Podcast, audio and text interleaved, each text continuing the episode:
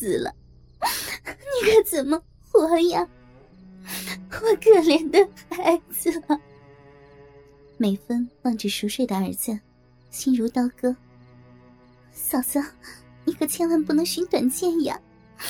我们家，我们家这是怎么了呀？雅琪哭哭啼啼的劝着美芬。这一家子太不幸了。美芬今年三十整，儿子刚满十岁，身患怪病。每个月都要去医院换血，一次就要花费两千元。大学同学的丈夫下岗后开的士，一周前车祸身亡。美芬在一个月以前刚刚下岗，婆婆听说儿子死了，当时就脑溢血身亡。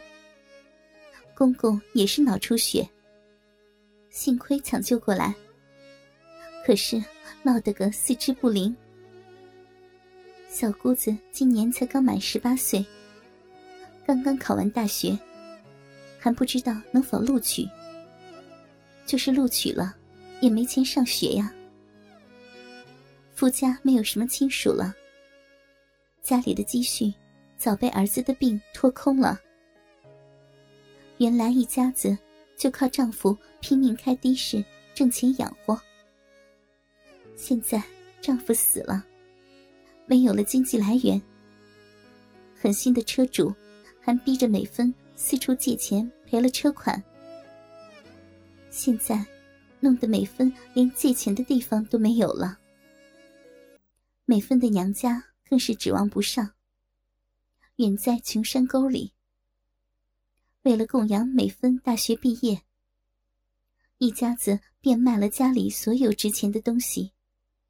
还借了好多的外债，现在父亲瘫痪在床，家里只有靠六十岁的老母维持，还有十六岁的妹妹，等着美芬每月寄些钱读中专。小弟才十三岁，已经辍学回家，帮母亲干农活了。是呀。现在这残缺的一家老小，都指望着我呀。家乡的父母弟妹，也指望着我呀。我要是一死了之，他们还靠谁呀？也只有死路一条。美芬内心苦楚，感觉这生活担子太沉重了，压得他喘不过气来。无论如何。我得找份工作。美芬咬紧了牙关，可是社会无情，一连半个多月，硬是没有找到一份工作。即使脏活累活、工资低的活，也有那么多下岗的外来的人抢着干。美芬家里已经两天没有吃饭了。可是，美芬就是死也无法做出上街乞讨的举动。已经试过去当三陪，可是年龄太大，竞争不过那些年轻的小姐，连三陪都做不成。真是叫天天不应，叫地地不灵啊！老家又来信了。那边也是揭不开锅了，等着美芬寄个二十三十的应急。可是，现在美芬全部的财产，就只有手里攥着的这五角钱了。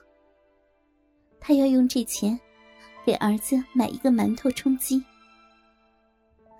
天哪，天呀！为什么这样对我？美芬歇斯底里的大声哭喊，他步履蹒跚的走着，他要去买最后一个馒头。他不知道明天该怎样活。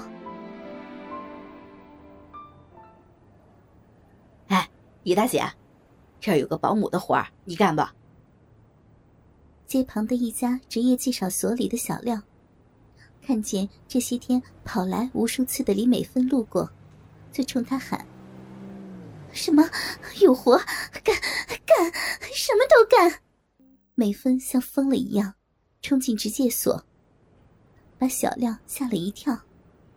呃，李姐，今天有个老板来要保姆，要求必须是大学以上的学历，三十以下年龄，女性。相貌姣好，嗯，你说，他脑子是不是有病啊？现在哪有年轻的女大学生来当保姆的？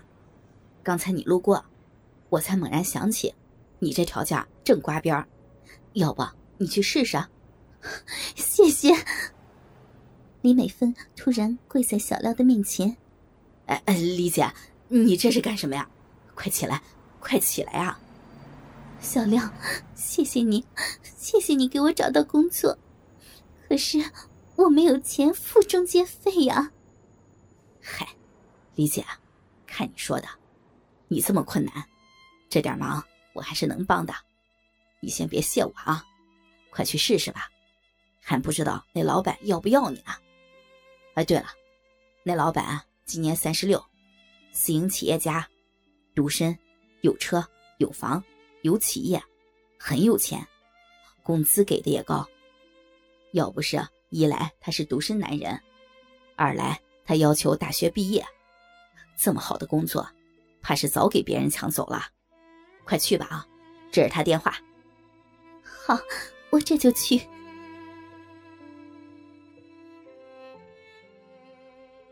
美芬立即赶到那个老板家。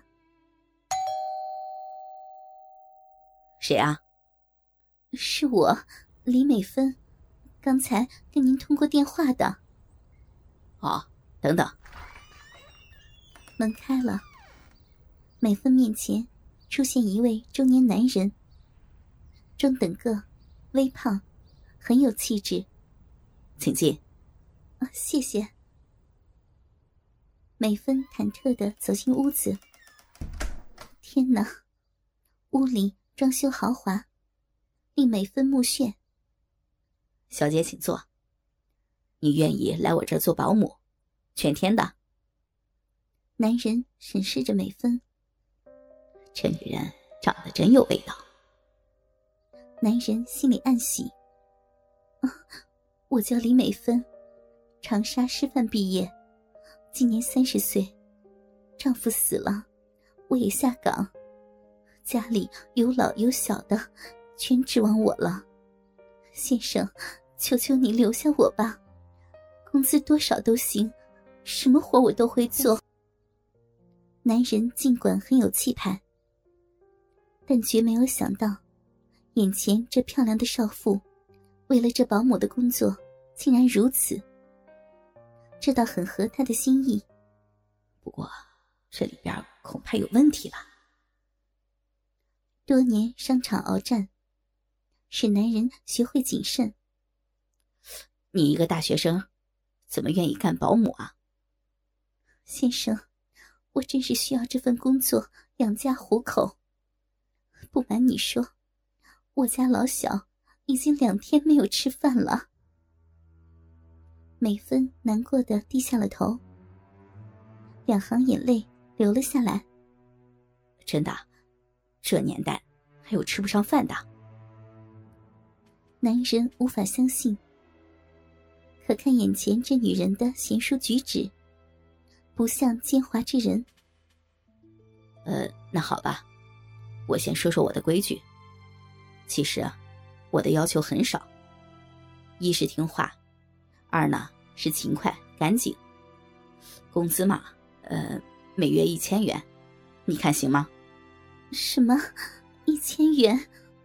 保姆通常每月工资才四百呀！美芬惊愕，以为听错了。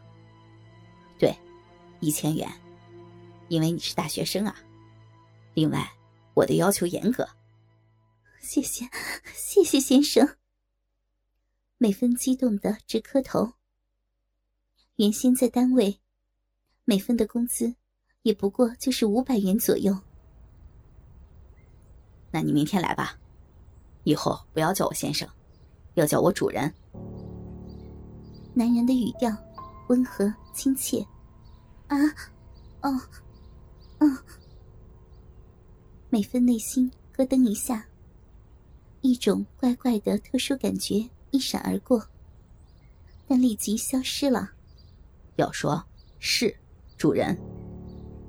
哦，是主人，奴婢记住了。美芬跪在地上，恭恭敬敬的回答：“哥哥们，倾听网最新地址，请查找 QQ 号二零七七零九零零零七，QQ 名称就是倾听网的最新地址了。”